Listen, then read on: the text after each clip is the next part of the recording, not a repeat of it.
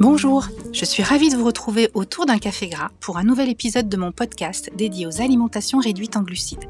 Je partage ici régulièrement, seul ou en compagnie d'un invité, des informations et des conseils sur l'alimentation en général et sur les régimes céto et low carb en particulier.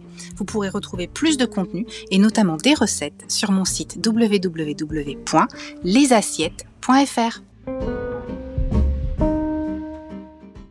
Aujourd'hui, on va parler de l'alimentation cétogène et je vais vous expliquer pourquoi l'alimentation cétogène n'existe pas. Lorsqu'on s'intéresse au céto, on se confronte souvent à des conseils, voire des injonctions quant aux macros à respecter au gramme près, à la quantité obligatoire de gras à consommer, au niveau de cétonémie à atteindre absolument. La plupart des gens catégoriques sur ces sujets font deux erreurs, sur lesquelles je vais revenir un peu plus tard, mais avant ça, il faut que je clarifie deux, trois points. Je vais essayer de simplifier au maximum, donc prendre des raccourcis pour éviter de vous donner mal à la tête. Mais il faut bien comprendre ce que signifie réellement cétogène.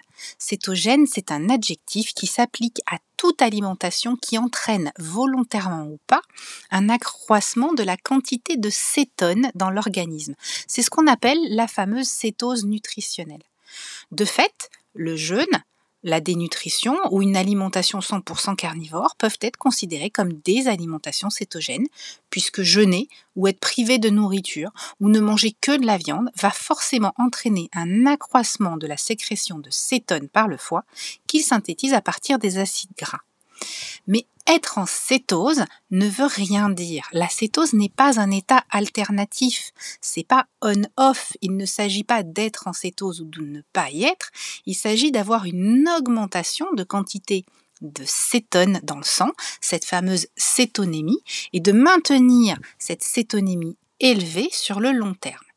Alors déjà, il faut bien comprendre que personne ne sait vraiment fixer le seuil à partir duquel on passerait en cétose nutritionnelle optimale. On peut parfois considérer qu'on est en cétose à 1 mmol par litre, ou peut-être 0,4, ou peut-être qu'il faut aller jusqu'à 2,5 pour être un champion de la cétose. Il n'y a pas de réponse à ces questions parce que tout le monde est différent et tout le monde va donc réagir différemment aux modifications de ses apports nutritionnels.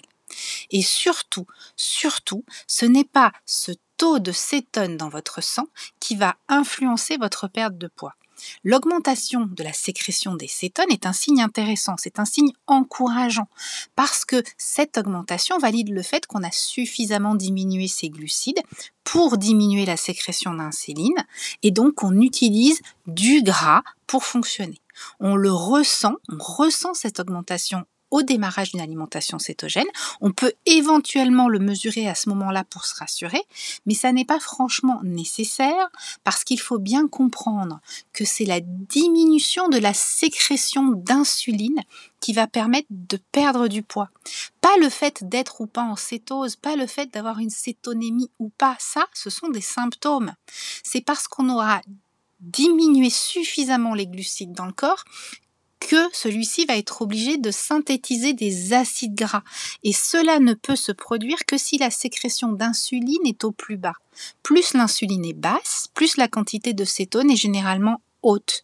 Mais il n'y a pas de seuil. L'augmentation de la cétonémie n'est pas un objectif, c'est un symptôme de la baisse du niveau d'insuline. On peut d'ailleurs être en cétose, respecter strictement ses macros et ne pas perdre de poids, juste parce qu'on n'a pas encore identifié des intolérances à certains aliments ou qu'on favorise des aliments qui font réagir notre insuline.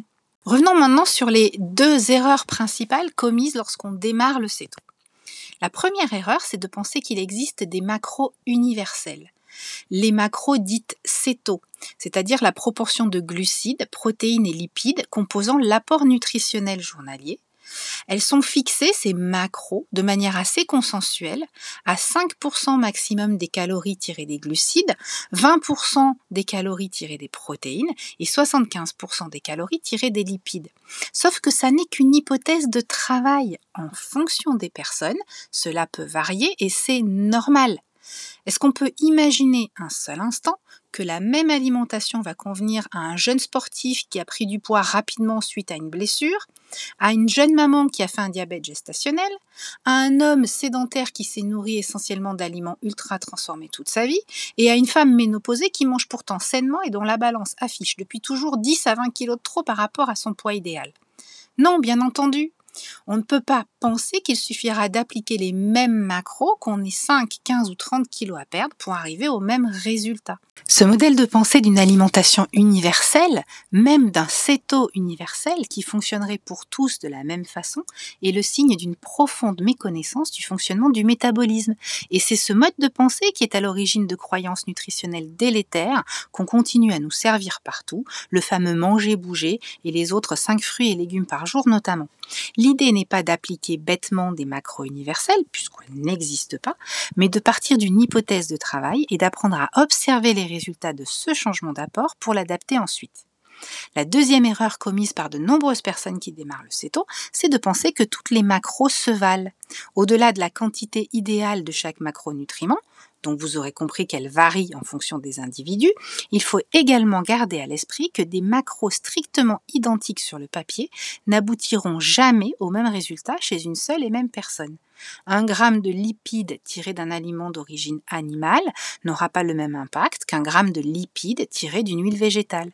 Idem pour un gramme de protéines qui viendrait d'un gros morceau de viande ou d'une amande, d'un gramme de glucides qui viendrait d'un fruit ou d'un légume, sans parler des sensibilités de chacun à la caséine, au lactose, aux oxalates, etc. Là où certaines personnes vont avoir besoin d'un apport en protéines uniquement tiré de la viande, voire de certaines viandes plus que d'autres, et vont devoir limiter par exemple les protéines tirées du fromage ou des noix, d'autres devront favoriser les lipides d'origine animale plutôt que les oléagineux et les huiles végétales. D'autres encore pourront aisément consommer des yaourts là où cela représentera un facteur de stagnation voire de reprise chez d'autres personnes. Pire, en respectant strictement les mêmes macros, il est possible de rencontrer des difficultés simplement parce qu'on aura consommé des produits trop transformés.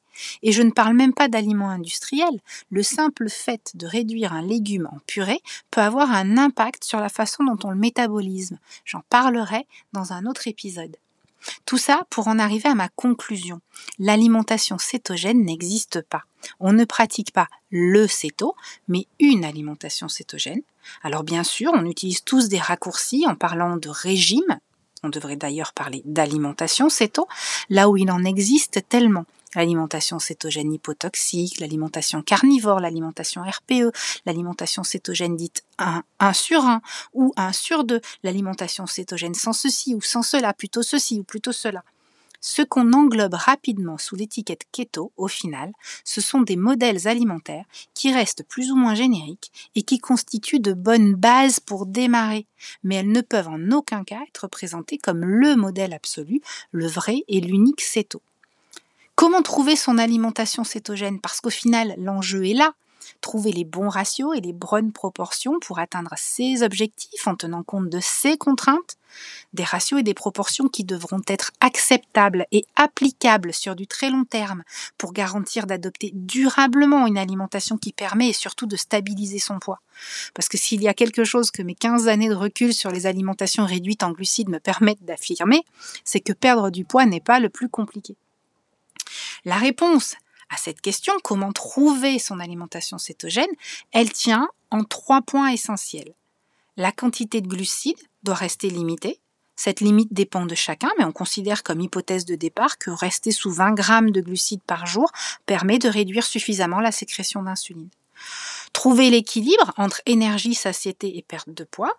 Perdre du poids en ayant faim toute la journée ou en s'affaiblissant n'est pas durable. Les protéines et les lipides doivent vous permettre d'équilibrer tout ça. Et les meilleurs indicateurs à suivre pour savoir si vous êtes dans les clous, c'est votre poids sur la balance, votre faim et votre niveau d'énergie. Enfin, identifiez votre modèle personnel en vous basant sur des expérimentations et des mesures. Comprendre si le fromage est un facteur de stagnation pour vous et être en mesure de définir si c'est à cause du lactose, de la caséine ou des lipides qu'il contient. Savoir si manger gras le matin vous convient mieux que le soir. Identifier une sensibilité aux graisses animales ou à certains produits transformés. Tout cela ne se fait pas en lisant des tonnes d'articles, mais en pratiquant.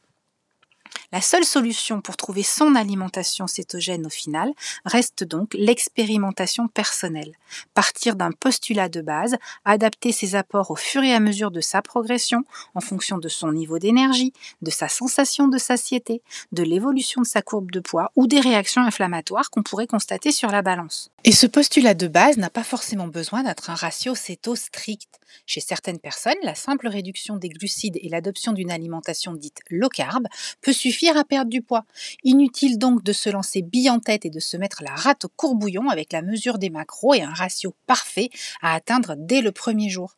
Commencez simplement par adopter les bons réflexes en éliminant les aliments interdits et en revoyant vos proportions. Cela vous évitera de vous décourager en cherchant à atteindre immédiatement la perfection dont on sait tous qu'elle n'existe pas.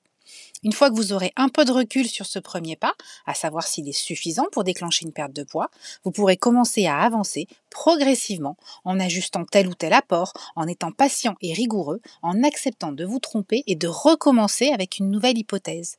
Comme je le dis régulièrement aux personnes que j'accompagne, il ne s'agit pas d'un sprint, mais d'un marathon, voire d'un ultra-marathon. Soyez patient, soyez rigoureux et soyez humble. Ce qui fonctionne un jour ne fonctionnera pas forcément tous les jours. Et c'est une fois qu'on l'a compris et qu'on accepte de ne pas tout maîtriser qu'on arrive à composer avec son métabolisme et pas contre lui.